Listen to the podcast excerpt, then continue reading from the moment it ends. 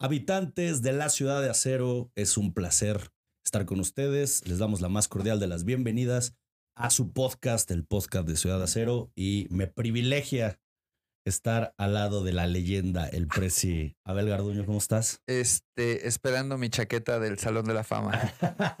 ya te la mereces. Te la mereces. La vas a conseguir. ¿Cómo Me estás? parece que, que si el día de mañana los aficionados mexicanos van a estar en el Salón de la Fama de los Steelers, seguramente ahí estarás. Eh, de hecho, sí hay un, Sí, sí bueno, hay. no, un, fan gringo que es este del Salón de la Fama. Se me fue su nombre ahorita. Tipazo, además, ¿eh? Un ejemplo para muchos fans mexicanos que se dan, se dan un taco como si fueran este, las estrellas del fútbol Como si americano. Abel Garduño.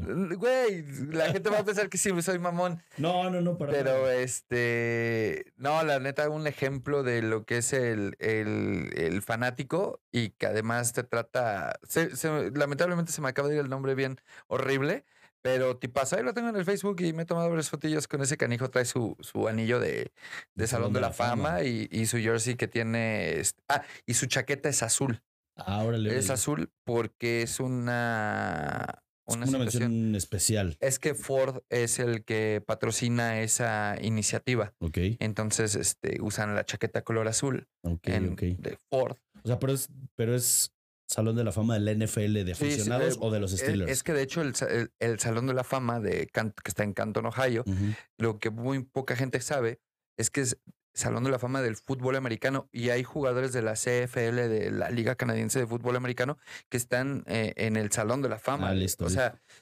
digo, ya desde hace muchos años nomás entra en NFL, Claro. porque por supuesto es, Sí, el, pues es, el, es el top. el marco más grande. Así es, pero también hay de la CFL y el mismo Canton, Ohio, es quien organiza esa inducción de, de fans y él es el, el primer Steeler y entró en la primera generación. Después, ah, otro buen amigo que se llama Justin Lavaine, que también es de los Steelers, participó, pero él no quedó seleccionado.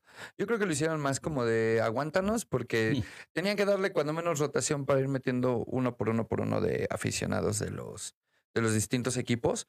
Y está padre, o sea, sí, sí está chido que reconozcan a alguien así que es fanático. Yo creo que tenemos que empezar entonces a, a- a trabajar. En, en Ciudad de Acero que- hicimos hace unos años el hombre, el, el ciudadano de acero, eh, gustado por muchos, odiado por otros tantos, que la neta a mí me encantaría. Tenemos, de verdad, bandita de Ciudad de Acero, tenemos tantos temas en el tintero y tantos temas en la cabeza que son tantas cosas las que ya hacemos que ya no da tiempo de ejecutar todas las ideas, pero Ya no da ya tiempo de lo- hacer nuestros verdaderos trabajos. Sí, no de pronto. Pues dar las gracias a nuestros amigos de CS Talento, donde estamos grabando, donde se ejecuta este podcast. Muchas gracias a nuestro amigo Alfred que está ahí en los controles. Y bueno, pedir, pedir una disculpa. eh, para este episodio eh, estaba invitado nuestro amigo Pino, este embajador de los Steelers. Pino también, estrambótico. que es vocalista de los Tambóticos. Ahora sí, el Pino nos dejó la herida, chacho. Nos dejó la herida. Nos dejó la Que herida, cuente la chacho. próxima vez. A la otra que venga le voy a decir, aquí vas a cantar como media hora, ahora Pino gratis para el, Sí, el uh, Nos va a podcast. hacer un, un unplugged. Sí, fácil, porque nos dejó la herida. Pero bueno, hay, hay muchos temas de, de los cuales platicar. Claro. Nuestro queridísimo Preci anduvo en Las Vegas. Y bueno, pues estamos listos para hablar de nuestro juego de la semana 3, eh, los Raiders. ¿Qué sensación, antes de que, de que hablemos directo del juego, te daban o te dan los Raiders hasta antes de llegar a este juego? La, la opinión generalizada y, y qué crees que pueda llegar a pasar La, fíjate que la temporada se empieza a, a desdoblar. Raiders le gana a unos Broncos de Denver de visita. Y después Broncos esta semana, de verdad que eh, me sorprende que no hayan rodado cabezas.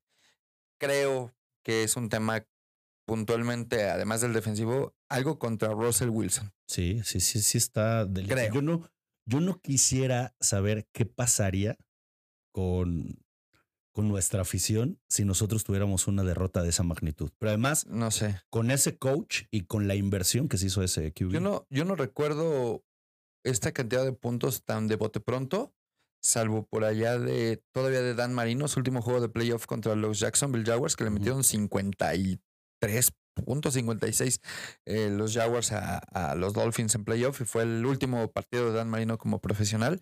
Sean Payton se veía desencajado. No lo pude ¿En ver me metí?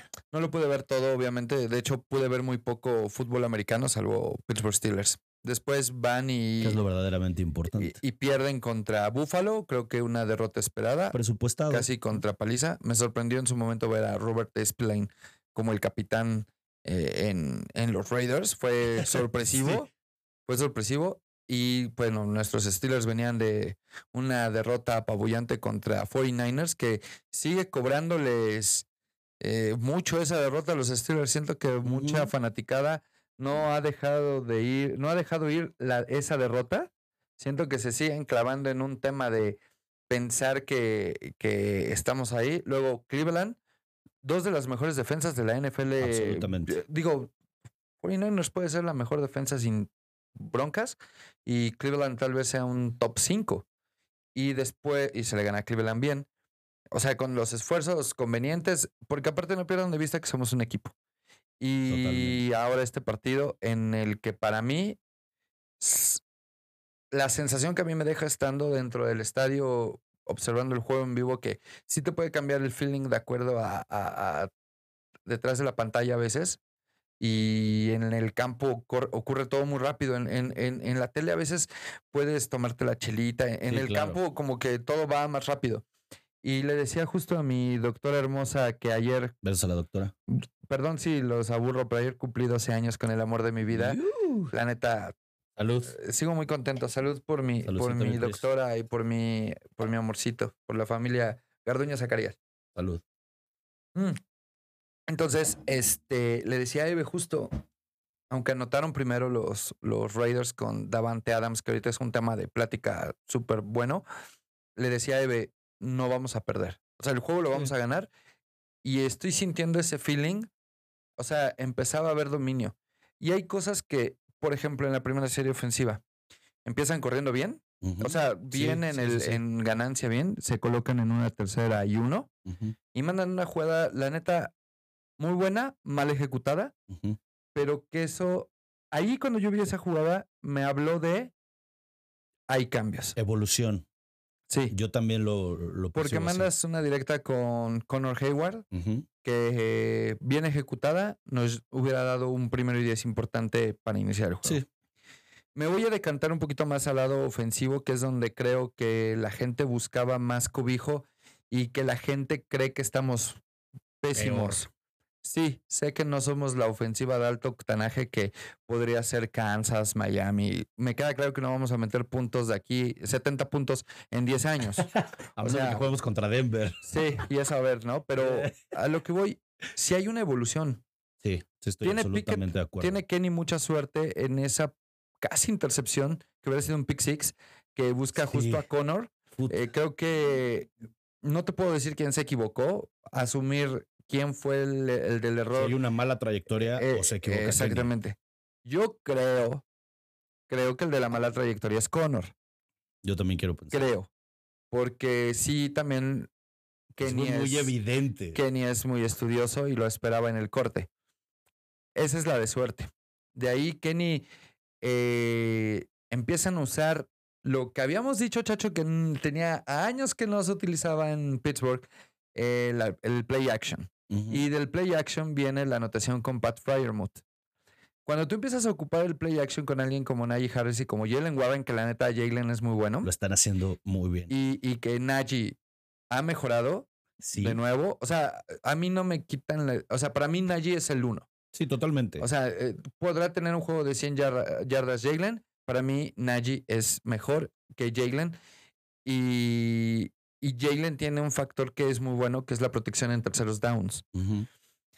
Después, Kenny, bueno, encuentra tanto a Pat como a, a Calvin Austin. La jugada que mandan para que anote Austin es una joya, pero también te demuestra la falta que le hace este equipo de Ontae Johnson, por más que la gente se haya alegrado, que qué feo, por la ausencia de Johnson. Porque ahora el doble equipo se lo está llevando George Pickens. Y en esa jugada justamente le asignan al safety a su respectivo esquinero y se genera que se queden solos, solas las demás trayectorias y Calvin gana por velocidad y Kenny le pone un pase es pase, un chocolate. pum, al pase es centro un chocolate. y es el primer mariscal de campo de los Steelers en anotar dos pases para anotación en partidos consecutivos de más de 75 yardas no recuerdo cuántos años. Y, y hay otra jugada que es para casi finalizar el partido, que no logran los primeros y dieces necesarios para ellos tener el balón al final del juego, pero la recordarás bien cómo resbalan toda la protección hacia el lado izquierdo de la línea y encuentra a Allen Robinson, que al momento, a, a tres juegos, para mí es el, eh, el agente libre más importante en cuestión ya de, de lo que ha entregado al Se ve, equipo. se ve metido, se ve Eh, concentrado. Allen Robinson muy, muy bien. Eh, y esa jugada donde corren la protección, me parece que ya te habla. ya se ve mejor de- diseñado, ya se ve más estructurado. Y, y ojo, no tengo un problema si hoy corren a Matt Canada.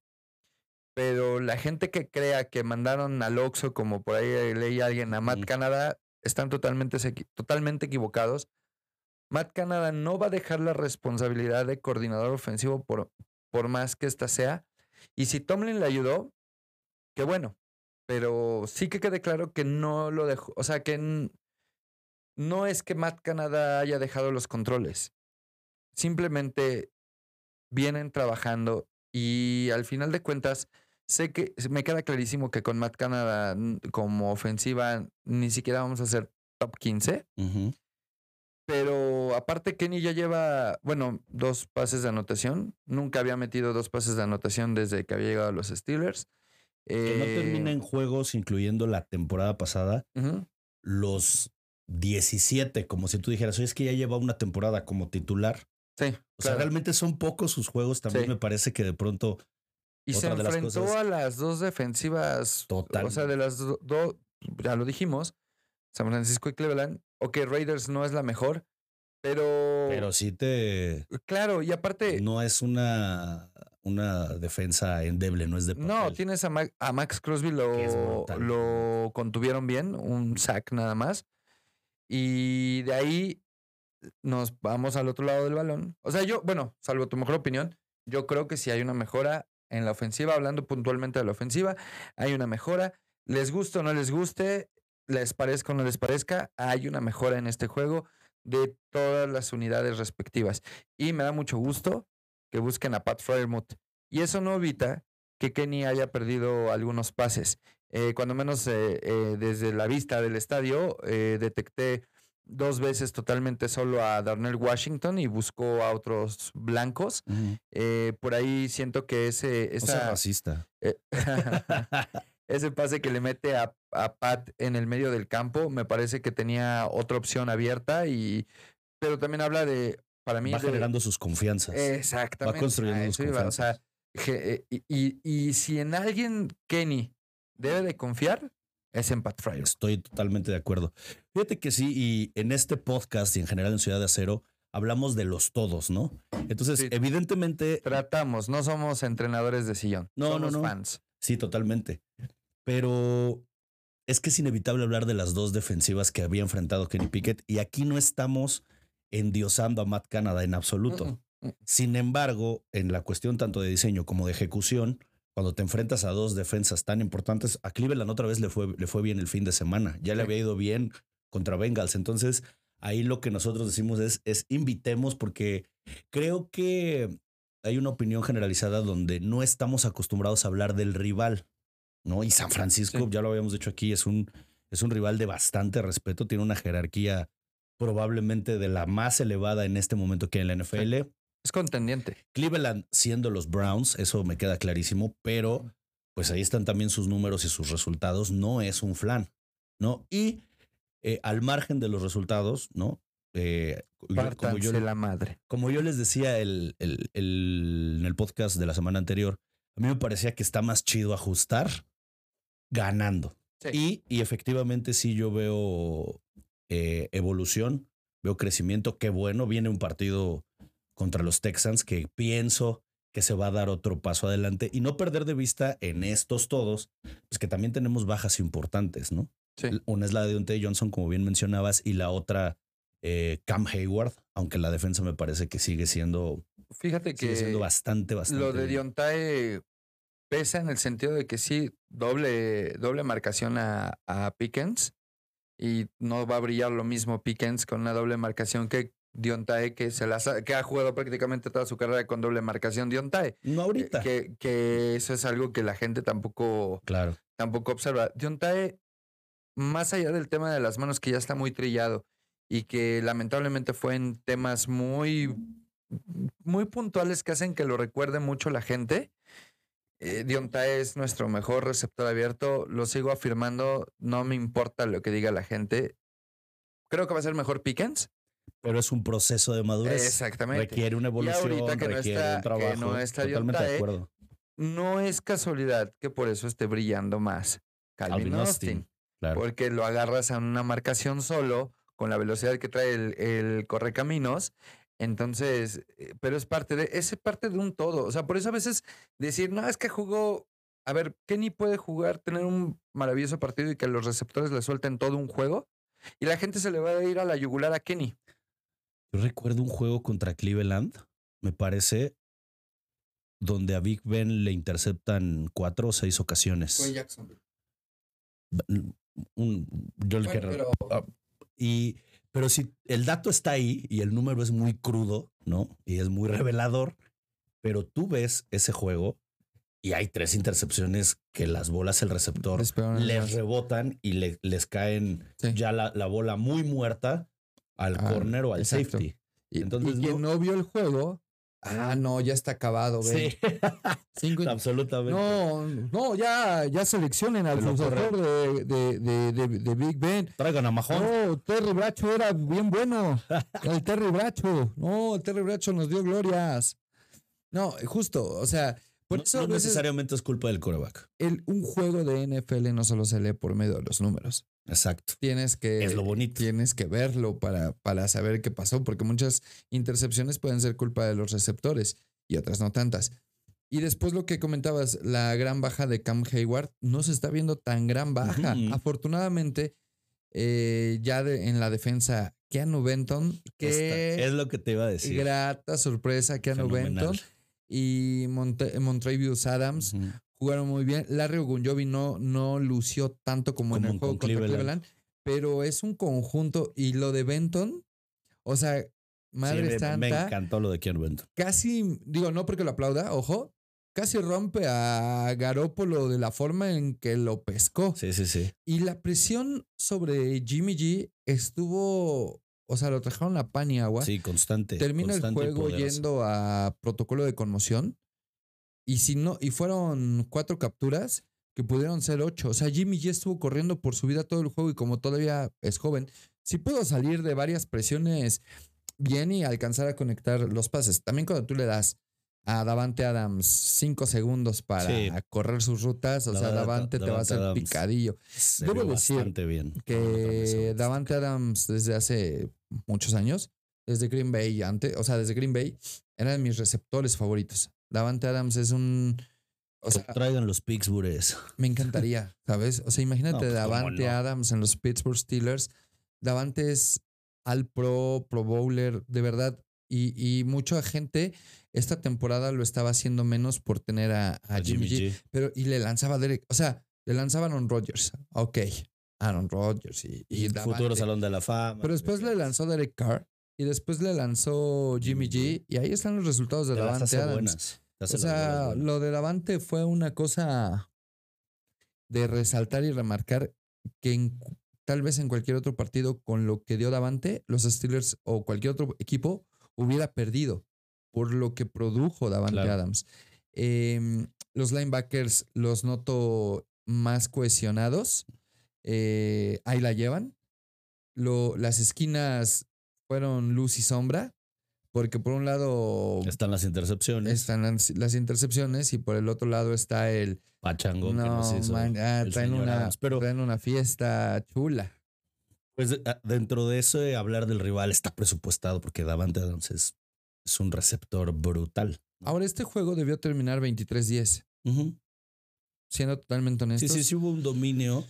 Y por ejemplo, ahorita mencionaste algo súper importante y, lo, y lo- lo hablo a la inversa. O sea, la, la, la gente tiene que hablar de la defensa de Pittsburgh. O sea, hasta los fans de los Raiders, para hablar del trabajo de Jimmy G, tendrían que hablar de, Sí. de ese poderío en la defensa y de que pues, no es absolutamente sencillo eh, jugar una defensa Venían como la de los Steelers. sin permitir capturas para Jimmy G. Fue un tema totalmente de, de hablar el, el tema de, de que no tenía capturas Jimmy G y que cuántas podría TJ Watt. Y TJ clavó dos, Benton una y la otra no me acuerdo quién fue, pero el chiste es que fueron cuatro.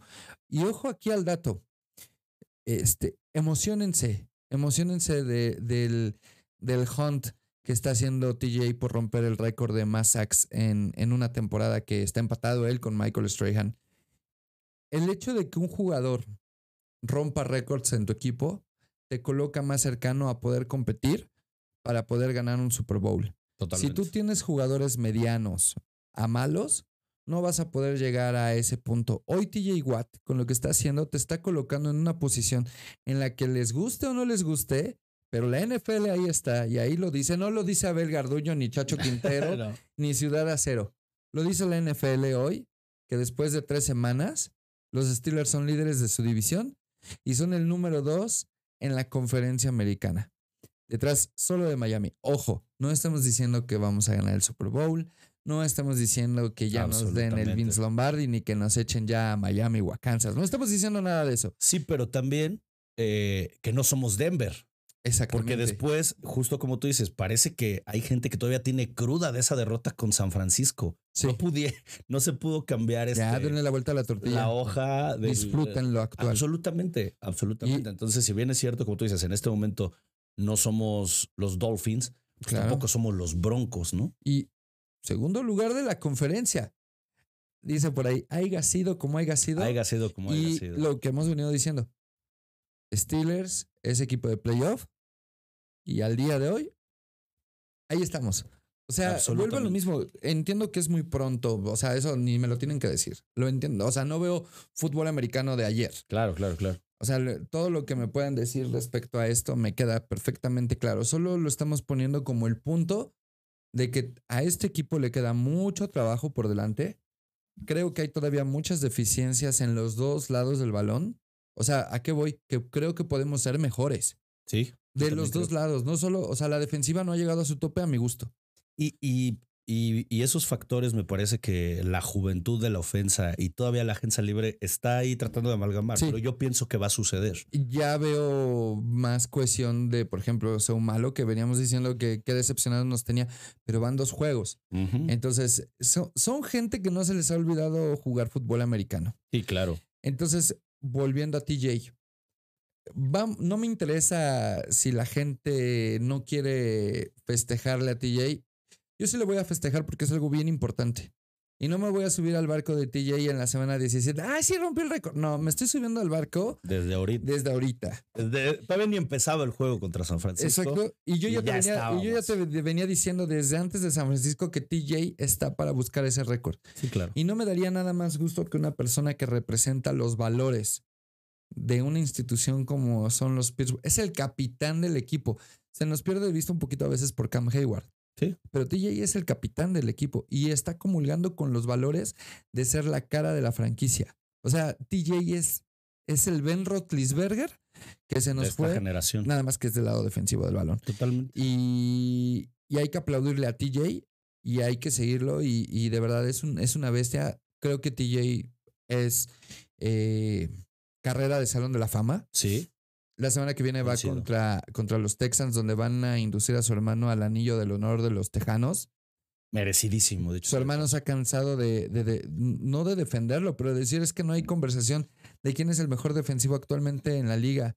Y, y TJ es el mejor defensivo de la liga. Y podría parecer, ¿no? En esta opinión generalizada que de pronto incluso misma banda de los Steelers, pero es que lo está diciendo su hermano, ¿no? No, O sea, no, no, podría parecer, Pero más allá del hermano, el más quién hermano era, quién era tres veces defensivo del año del NFL. O sea, JJ Watt es un- y dijo que está arrepentido de no haber jugado con sus hermanos en Pittsburgh. Hubiera estado fenomenal. La neta sí la regó, pero bueno, decidirse. y, y todavía él dijo, dijo, estoy arrepentido, pero sabía que si yo iba a Pittsburgh les, les iba a quitar dinero Foco. por el contrato.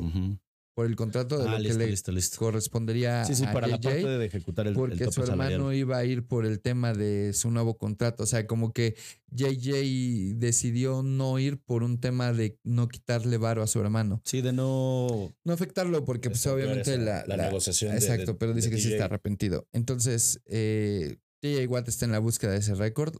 Ahorita, sí, la neta, ya sacamos cuentas. 1.3 capturas por partido necesita para romper el récord. Llegar a 23, o sea, las justitas, ¿no?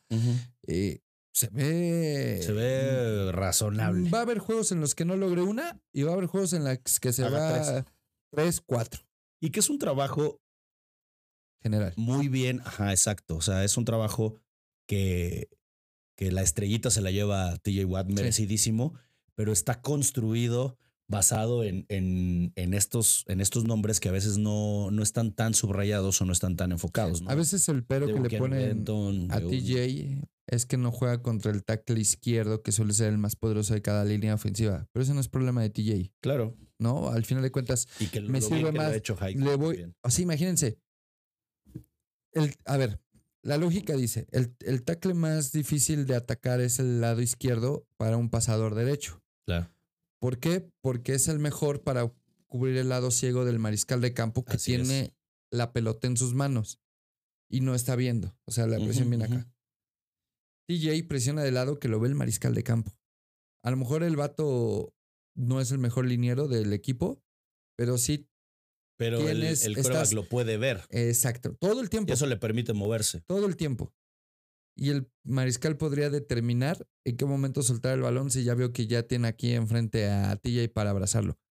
Y aún así, hace Ahí lo está. que hace TJ. Entonces, no le quiten el mérito a alguien Ah. que hace esas cosas, porque lo he leído, lo he leído de Pero verdad. y- Pareciera, pareciera y- que eso, y- eso facilita el trabajo, ¿no? ¿Qué va a andar fali- fa- facilitando? Estás jugando contra linieros NFL. sí, o ¿cómo sea, entonces, la verdad, habitualmente contra dos. sí, entonces, eh, gócenlo, disfrútenlo, festéjenle todo lo que puedan a TJ Watt, que la verdad es que es un, es un garbanzo de libra en los Steelers y les digo, o sea, estamos viendo apenas una parte de, de lo que va a ser en su totalidad. No me sorprendería nada, Chacho, que la carrera de TJ Watt culmine con unas 180 sacks, unas 200 incluso, que, dependiendo de la eh, longevidad que alcance. Ahí está el indicativo, ¿no? O sea, no, no suena tampoco pues, descabellado por el trabajo. Es y el, por los el segundo números. más rápido en llegar a, a más de 80 capturas en la NFL, en, ya de- en menos juegos. Y, y eso que ha tenido sus lesiones. Sí, la del O año pasado. Es, es considerable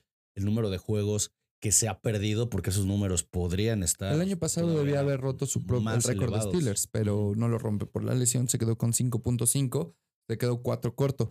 Que si le sumas 4, o sea, necesitaba 10 capturas, pero te las hace gateando en una temporada. Claro. Ahorita el, el tema de TJ va en otro sentido. Y aparte te voy a decir una cosa. Creo que es el hambre de poder ganar algo. No es el hambre de, de yo quiero romper un récord. Ah, no, me queda es claro. el hambre de quiero ser campeón con los Steelers. Y también creo que empieza esa parte en la que ya se la quieren dar a Cam. O sea, en el sentido de, güey, que no se retire sin ser campeón Cam Hayward, ¿no? Totalmente. Oye, y yo quisiera preguntarte, obviamente, de la experiencia de la afición de los Steelers en Las Vegas, ¿cómo te fue? ¿Cómo percibiste a la bandita ya, más allá de lo del juego? Sí. Este, sí les, sí les llenamos la fiesta, ¿no? 10 de 10, excelente servicio a Las Vegas. Cuando la banda de Ciudad de Acero, cuando la banda de Ciudad de Acero va Vayan a ver a los Steelers favor, a Las Vegas, nosotros. 1-0, el récord. Eso. Les debo decir que yo desde que llegué el día jueves, yo llegué el día jueves por temas de logística, obviamente. Llegué el jueves, vi gente, pero sabía que la llegada ruda era el viernes. Con decirles que nosotros el jueves pasamos migración en cinco minutos, literal. Y todos los que llegaron en el vuelo de las 2 de la tarde a Las Vegas el viernes del tour, tardaron hora, hora y media en salir de migración, porque, o sea, ya el, el- Ya el la movimiento estaba. estaba muy fuerte. Había de fans Steelers como no tienen una idea. O sea, la Steeler Nation se dejó ir cañón. Eh, son los boletos más caros que a mí me ha tocado ver en... Desde 2013 voy a ver a los Steelers. Son los boletos más caros que me han tocado ver en la vida. O sea, carísimos, chacho. El último, eh, el último, o sea, antes del juego, el boleto más barato se cotizaba en mil dólares. O sea, un boleto mil dólares. No van a bajar los costos en Las Vegas, me queda claro, porque tienen toda la parafernalia Sí, para sí, hacer sí. que se llene como ya, Estos extras, más esos extras de- que te brinda la ciudad del más allá de como juego, como espectáculo. Es de verdad, yo quiero ir por partes para... Es un espectáculo el estadio desde que lo ves por fuera, la estrella de la muerte. Está bellísimo. Está impresionante. Es más bonito por fuera que por dentro, pero por fuera tiene una pantalla gigante por fuera que además es transparente. Eve estaba impresionada de, ay, tiene una pantalla gigante por fuera. Cuando entramos al estadio, no manches, es transparente, güey. O sea, la pantalla que tienen por fuera, o sea, es una pantalla que tienes vista de, de, de dentro hacia afuera. Hacia afuera. Eh, las luces están increíbles. Y algo que me llamó mucho la atención, porque justo eh, es que el tema del juego lo estuve platicando mucho con Eve en ese momento, porque pues, por obvias razones lo vio conmigo. Me dice, imagínate la lana que le pagaron los Raiders a- para a Star Wars, porque si, si se hacen llamar la Death Star, tipografía de Star Wars, murales de Star Wars, música de Star Wars, y llevaron una orquesta de violines, o sea, una orquesta en vivo para tocar el intro de Star Wars Al inicio del juego. al inicio del juego y el tan, tan, tan, tan, tan, tan. Fue el opening. Ya se me enchinó la piel y no, no, estoy ahí. no, no, espectacular. Ah, pasaron unos Top. casas que no vimos, pero los vimos por la pantalla. Estuvo Mike Tyson, Sí, sí, lo vi por ahí. estuvo Charles Goodson. eh, en el medio tiempo cantó Lil Wayne. Este espectáculo. Estuvieron las Raiderets que creo hoy te puedo decir que son más las Raiderets que las vaqueritas. Espectacular el, el Es tema que del estadio. es elite, Sí, top, y- máximo de entretenimiento. Y todo esto es cortesía de Lucasfilm. Le, de- le, di- le cedieron, o, sea, como es un los derechos de Star Wars.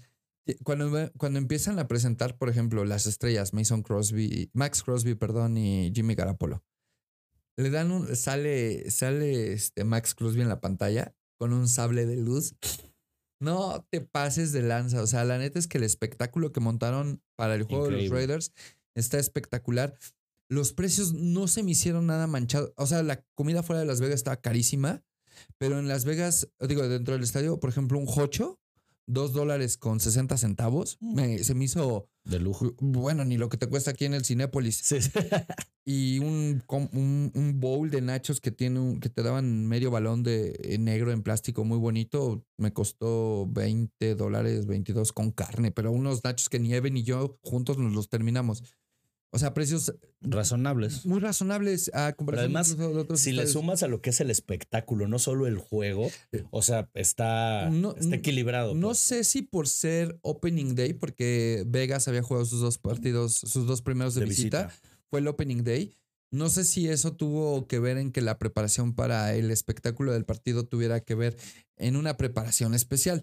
Mm, Me queda claro que no diario va a ir a cantar Lil Wayne a. Las Vegas, pero incluso personajes como Carrie Underwood, estaba Diplo, estaba Flavor Flav, Uf, soy o sea, fan. había personalidades que desconozco si le iban al- a los Raiders como tal, pero había mucha personalidad. Estuvo, bueno, lleno de mexicanos. O sea, fue una, invasión mexa muy cañona. Invasión Steeler e invasión Yo- Mexa. Yo ya desde dentro del estadio, algunos hablan de que fue un 70-30. Yo en la honestidad de las cosas te puedo decir que creo yo que fue un 60-40. La afición Raider es muy mugrosa. Ayer lo decía en el live, me, una doña me aventó de las escaleras por la espalda.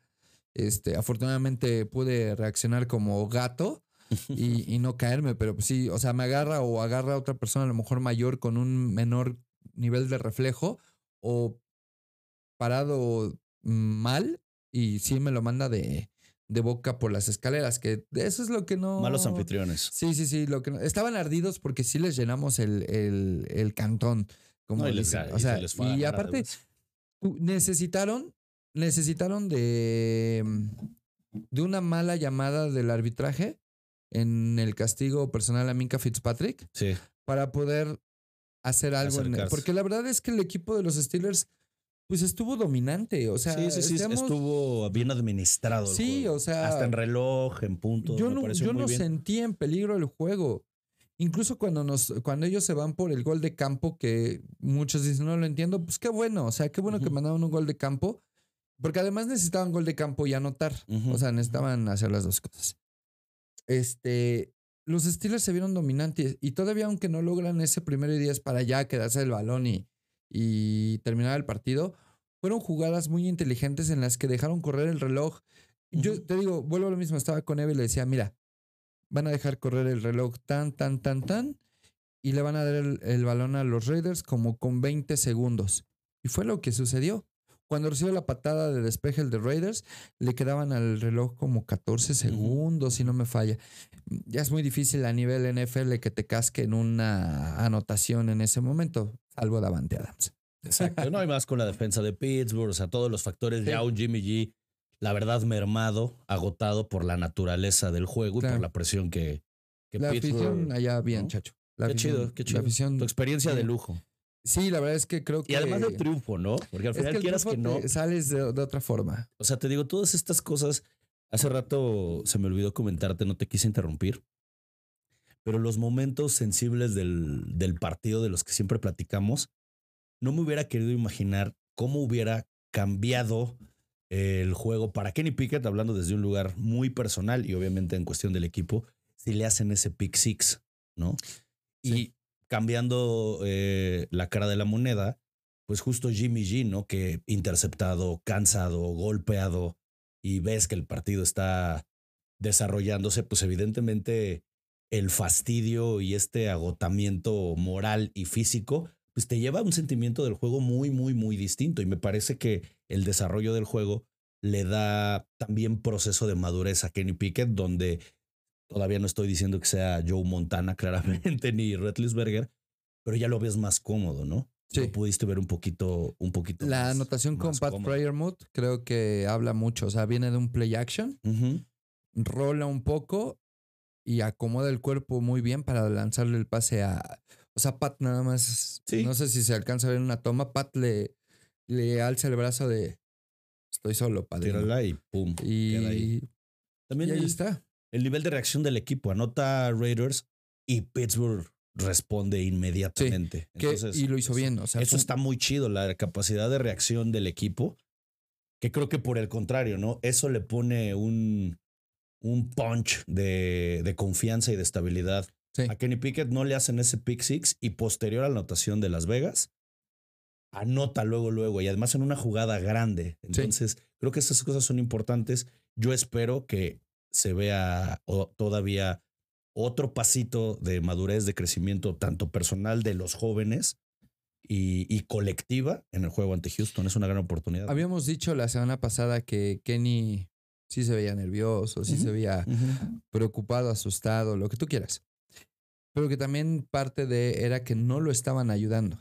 O sea, los elementos a su alrededor, desde el entrenamiento, eh, su coordinador, sus jugadores, no lo estaban ayudando y él no se estaba ayudando. Y, y por eso es que veíamos unas actuaciones grises de Kenny.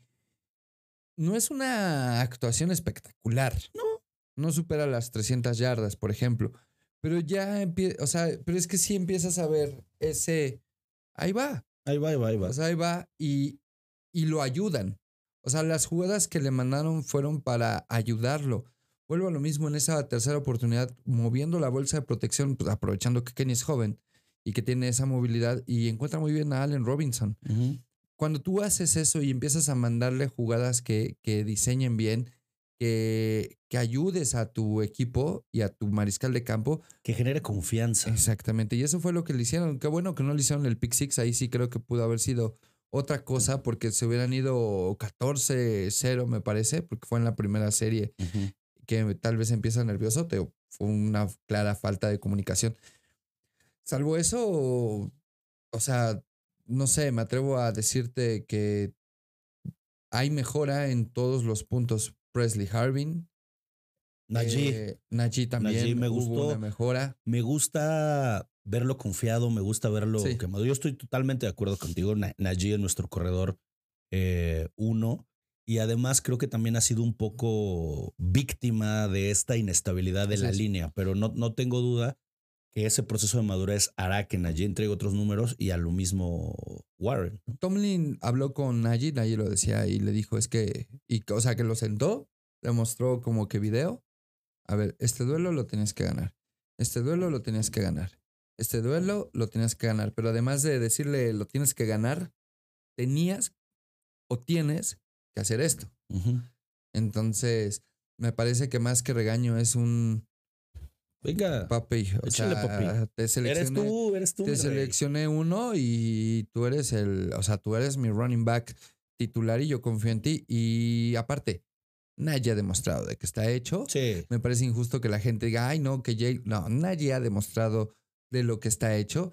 Eh, ha habido juegos espectaculares de Nagy, los Steve Arms, la fuerza que tiene Nagy. Eh, no sé por qué lo quieren comparar con. Bueno, sí sé por qué lo quieren comparar con Derrick Henry, pero no tendría por qué ser. Derrick es otra cosa. Pero la fortaleza de Nagy también, o sea, es de resaltar y me parece que, que ahí la lleva. Tal vez si le quieren reclamar algo es que no tenga ese, ese burst, como le llaman, como ese arranque Esta de, de- explosión. exactamente, la Que explosión. ahorita a lo mejor está destacando por lo que está haciendo Jalen. Ajá. que, que puede, que puede correr un poco. O sea, como que Jalen sí tiene esa, ese burst, ¿no? Esa explosión. Pero bien. Y del lado defensivo, las esquinas todavía me están quedando de ver mucho. Patrick Peterson se ve pésimo en la primera anotación. O sea, pero con, con todo eso termina como el jugador con, en activo con más intercepciones en la NFL, con 35. Ujú.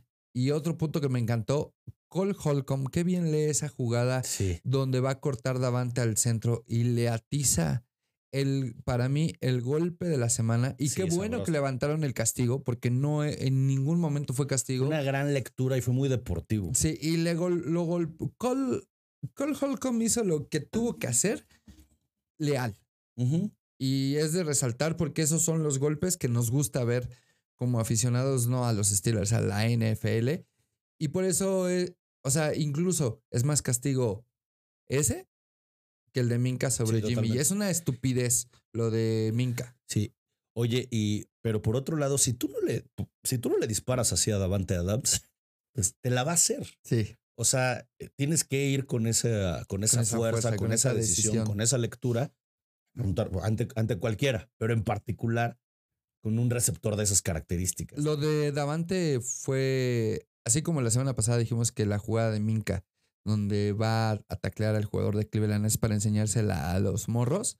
Lo que hizo Davante con los Steel- contra los Steelers este fin de semana es para también enseñar Todo- cómo totalmente. debe de ser un receptor abierto, porque fue fantástica la lo que mostró Davante Adams fue fantástico, o sea, de verdad. Sí, no, está. eh, a mí me da gusto verlo jugar. Digo, no me, no me da gusto No. claramente que. Yo fui en el fantasy contra él porque no lo pude seleccionar. Siempre que Totalmente. tengo oportunidad en el fantasy de agarrar a, Davante, eh, lo agarro, ¿eh? O sea, no.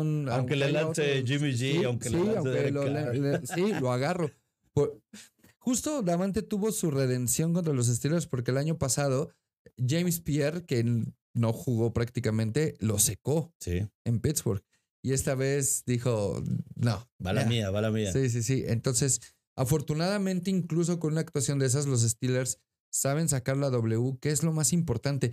Al final de la temporada, Chacho, el, existen las dos columnas, la W y la L.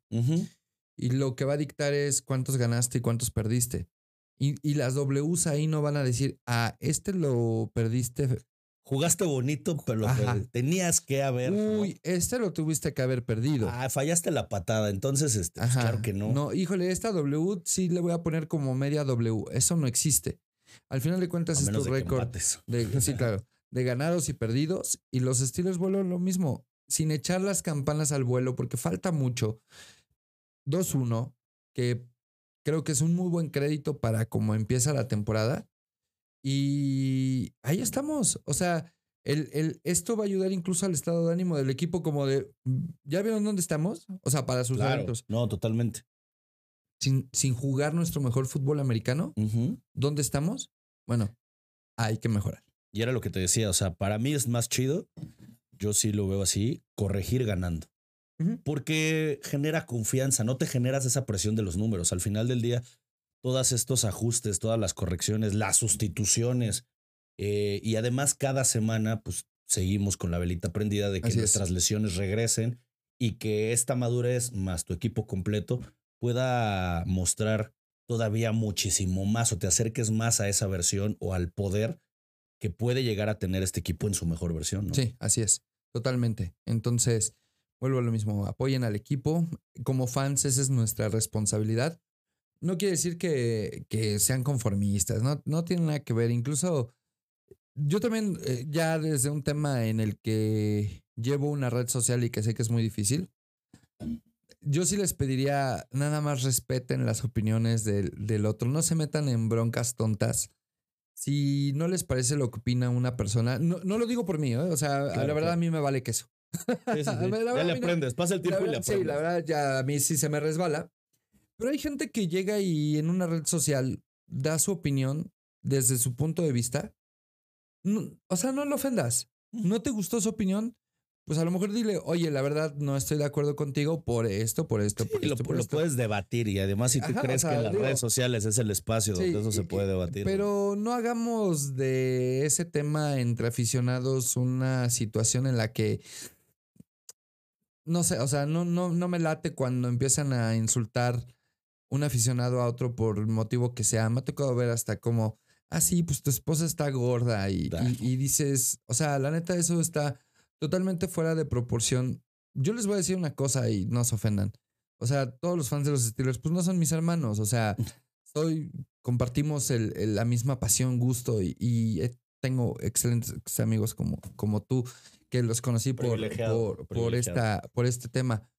Pero sí debe de imperar y, y permear el respeto siempre entre nosotros y listo, ¿no? O sea, y Totalmente. no porque sea Ciudad Acero, ¿eh? Me Sí. refiero a muchos grupos y páginas en las que veo, digo, si le van a decir de porquerías a un equipo, a los fans de los Ravens, dense. Denles con la cubeta, Claro. así rico. Pero pues entre fans Steelers. Eh, Y se, y se vale estar en desacuerdo, ¿no? Sí. Creo que parte de pertenecer a Ciudad Acero, a como yo lo veo, pues es- siempre te lo he dicho y estoy muy agradecido contigo porque me permitas participar y tener el espacio. Es un privilegio y se vale estar en desacuerdo. Creo que nosotros el proyecto lo, lo aprueba, ¿no? O sea, es, está chido que estés en desacuerdo. Sí. Pero se vale este debate deportivo argumentado, sí, sí, sí, chido. totalmente. Y, y bueno, al final tampoco ni yo te quiero convencer de nada, ni tú me quieres convencer de nada. Opinamos. Opinamos, este, conocemos perfectamente cuál es nuestro lugar como, como aficionados, pero ya todavía más que eso, hasta llegar a rayar en la falta de respeto, ¿no? Sí, no. Y las bromas también caben, o sea, yo creo que tiene que ver un- una cuestión de... Saludos, de Troy Polamalu. no llegó, No llegó. no Oye, llegó. ha- hay un. Perdón, chacho. Por favor, este, Si hay algo. La única cosa que no me encantó de haber estado en Las Vegas este fin de semana, porque de verdad quiero darle la. Aprovechando, quiero darle las gracias absolutamente a, a todos los que fueron al tour en Ciudad Acero. Gracias por Eh, confiar en nosotros. Exactamente. Este, me puedo aventar la puntada de nombrarlos a todos uno por uno. Eh, los hijos de Juanito, Azul, Evan, lleva, lle- eh, Juanito llevó a Evan que tiene, creo, cinco años, seis años, su primera W en el estadio y tiró la W el Evan. Qué chido. Evan, este, los hijos de. Juanito, Juanito, Daniel Sandoval, mi socio, Huicho, Patti, mi doctora hermosa. Este estuvo Oscar, Priscila, Alondra, Bebote, el Sebas, Jerry, Roger, Baruch, el Abel Garduño, que me cae gordo, Angelito, Mariana, este, Jorgito de Monterrey junto con su esposa Mayo, este, Miguel Ángel, que, que vive aquí en Ciudad de México también, Vero, que fue la roomie de, de Alondra, por ahí, este, no quiero que se me olvide nadie porque, ah, este, Héctor y su esposa que también fueron con nosotros.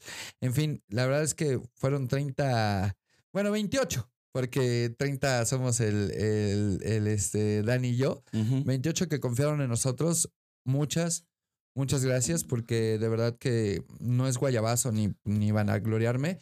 Eh, ayer se lo decía a Eve, no me gusta regresar con un remordimiento de pude haber hecho esto mejor para que ellos estuvieran más contentos. O sea, no, No, no, y está- hubo, no hubo, ¿no? O sea, Algo que, que sí yo destaco, que admiro muchísimo y respeto, como muchas de las cosas que haces, independientemente de la amistad que, que tenemos y del cariño tan grande, tan grande que tengo como amigo, es justo eso, ¿no? O sea, lo, lo que hace un diferencial en el Tour de Ciudad de Acero es la atención personalizada y la preocupación. O sea, eh, Abel y Dani, el equipo, no va así de, bueno, ya llegamos a Las Vegas, chido, este, bye, ¿no? Sí, no. O sea, es ven, vamos, lo trabajamos. Me consta que es un trabajo de meses antes de investigación. Oye, comemos aquí, oye. Sí. Y no me quiero ni imaginar, yo soy mucho de, de estas como experiencias y de las emociones.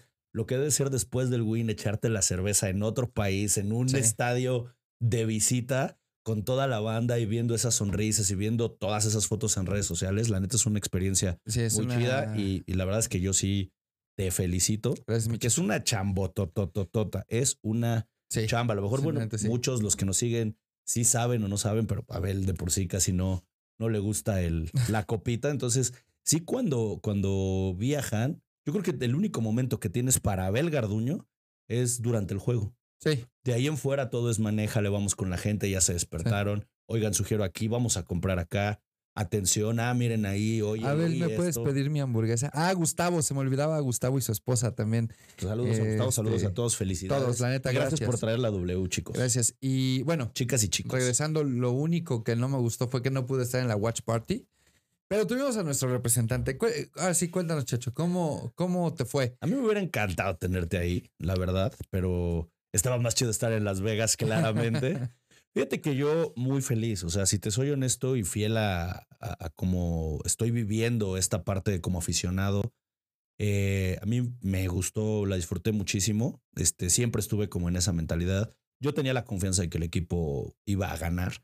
Y bueno, pues la verdad es que también te encuentras a, mucha gente, eso me pareció padrísimo, ¿no? Creo que la afición te da para. Me, encontré a un cuate de la prepa, le saludo, a- le mando un beso a, a Héctor Ibargüengoitia.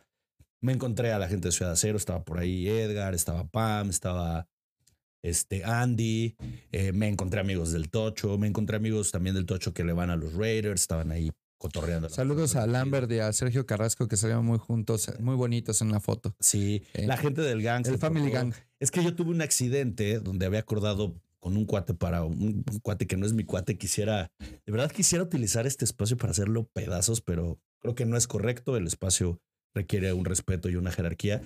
Pero eh, me cita a las 4 de la tarde con el boleto VIP acordado y a la mera hora, oye, tuve un accidente y dejó de contestar y me quedé afuera. Entonces fue una bronca, la fila está terrible. Si, si te pones a buscarle, Ciudad, digo, este, Rudeza Innecesaria estaba revendiendo boletos, padrino. ¿No los sí, pero, pero el general lo traían en 2000. Está Ah, carísimo. Eh, ya se Estaba estaba manchando. Entonces, este, te digo, si, si te quieres poner a buscarle, seguro le vas a poder encontrar como al juego, como al triunfo, como a Kenny Pickett, como a Tomlin, peros. como a Roethlisberger, como a Jerome Bettis, puedes encontrar los peros y las deficiencias que quieras. Seguro las hay, ¿no? Eh, Y yo te voy a decir una cosa.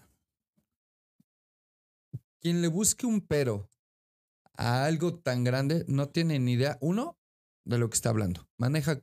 Si yo con 30 me vuelvo loco, cuatro mil personas que otras tantas puedan estar bebiendo alcohol con distintos mundos en la cabeza y que alguien llegue y diga, es que estuvo bien mal organizado. Ah, bueno.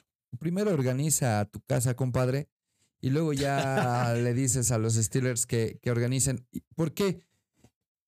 Para mí, o sea, y no por otro tema, para mí los Steelers no tienen obligación ¿No? de venir a hacer algo porque tú, tú, Roberto Quintero, decidiste irle a ese equipo. Es tu responsabilidad si Claro. tú quieres verlos, no verlos, comprar, no comprar Venir, O no sea, venir. tú quieres ser fan, apóyalos. Si ellos vienen, ah, bueno, ya es un plus. Y si quieres este, ir y venir, pues qué mejor, ¿no? Sí, te digo, eh, entonces, yo la verdad. Cachado, mi Alfred, cachado. Oigan, por cierto, aprovechando, bueno, ahorita va a seguir Chacho, perdón por interrumpirlo. No, dale, dale. Este, de verdad, quien quiera hacer sus proyectos de podcast, de, de todo este tema que es súper divertido, además, no lo duden y vengan a hacer ese talento. Son unos adorados, nos tratan increíble. De verdad, no te- o sea, a mí yo ya aprendí a quedarme aquí pegadito porque Alfred me está duro y duro de no te despegues del bendito micrófono, Abel. Entonces, sí es una chamba bien espectacular la que se están aventando y obviamente, pues aquí en Ciudad de Acero tratamos de hacerlo mejor con los mejores para los mejores, porque ya saben que esto es de, de fan para fans, Totalmente. ¿no? No, y son súper amables, el café está muy rico, la sonita está todo, son hiper, son unos extraordinarios. Entonces fue de lujo. Sí, te digo, yo lo disfruté mucho. Te digo, no, no, no le pongo peros, nada más. El equipo ganó. eh, de verdad, saludé a, a muchísima gente, buena onda. Y pues nada, en lo que sí, sí, y digo, es, es algo que ya traemos, ¿no? Es justo esta sensación que de pronto digo, por supuesto que no, no permití que ese sentimiento opacara lo feliz que fui. Este, la mercancía estaba de lujo, la verdad había cosas que... sabía Pero no como la de. Ciudad de Acero Por Show. supuesto que no. Pero cosas que habitualmente no encuentras en México. La gente estaba muy contenta. O sea, a pesar de las filas, fue de lujo. Me parece que los invitados este, que hubo, tuve, Cinco. tuve la, eh, la posibilidad y el, el privilegio de, de saludarlos. Y bueno, en particular, pues de muy importante. Los cinco, ¿no? Pero Marquis Ponzi me llevé una experiencia. voy a decir una muy cosa. chida. Tres de esos son bastiones de la afición noventera. O sea, de, de Sí. ti, de mí, Sí, sí, sí, sí, sí. Slash, Lloyd y Kirkland son bastiones de nuestra infancia. O sea, Claro. para mí Kirkland era un agasajo ver al gordito cubrir el pase, La cara. joya. Y Lloyd, lo dije la semana pasada, Salón de la Fama si hubiera ganado el Super Bowl 30. Cordell haciendo lo que tenía que hacer y siendo un preámbulo para lo que actualmente vemos. Goodley, campeón. Nada más. Pouncy, centro del Salón de la Fama en un futuro que lastimosamente no fue campeón. Y creo El hombre de todas las en confianzas esos de, de Big los Ben. if. Si Marcus Pouncey no se hubiera lesionado el tobillo en aquel partido contra los Jets de final de conferencia en su año de novato, los Steelers le hubieran ganado el Super Bowl a Green Bay Totalmente. porque con Doug Legursky padecimos demasiado en la posición y Marcus Pouncey siendo el novato que era, no hubieran pasado las cosas que pasaron lamentablemente. Esa fue la peor eh, la peor cosa que nos pudo suceder en aquel Super Bowl, la lesión de Marcus Pouncey.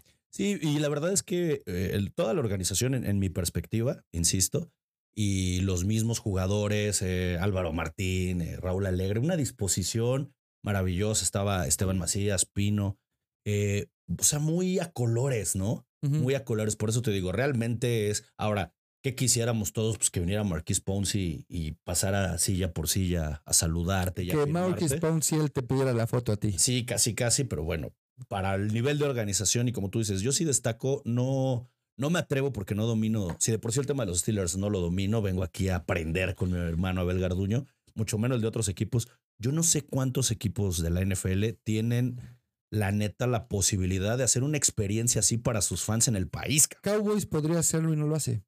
Entonces, yo lo, lo pongo desde ahí, de, digno de, de destacar. Los Broncos lo hacen, pero muy poco. Los Raiders, pero no, no, No, es comparable. No es la comparable. magnitud, Sí, no. mucha no, gente se quedó afuera, o sea, la fila eso sí estaba terrible, te digo.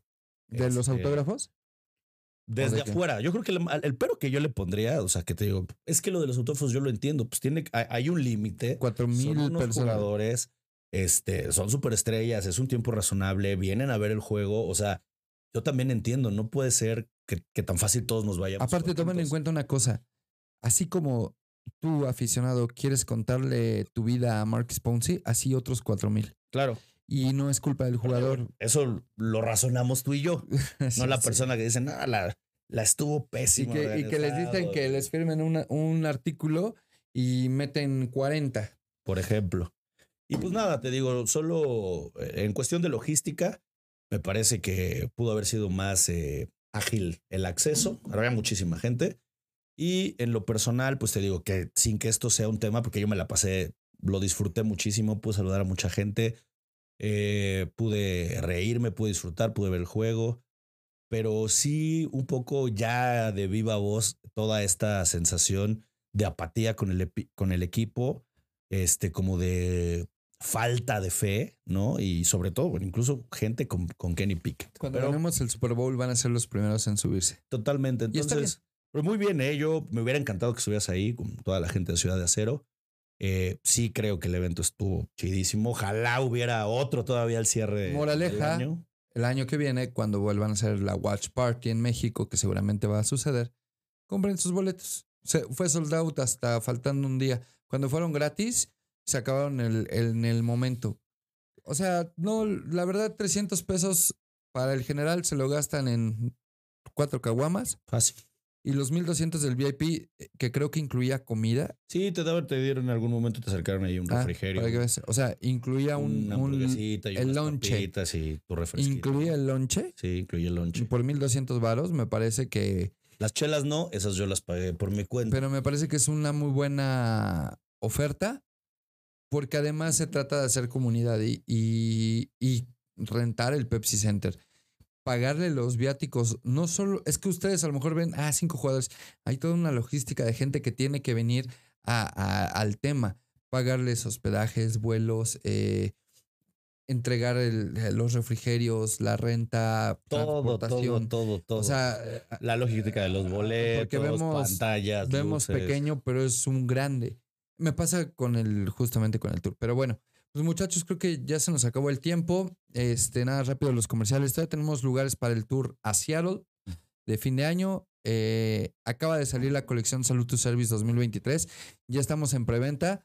Los que no confiaban en nosotros ya llegaron, ya están aquí todos los Están bellísimos. lo- los Funcos, eh, los que reservaron, porque aparte todos se fueron en, en preventa. En preventa. Todos, todos los, los, todos los Funcos que traje se fueron en preventa.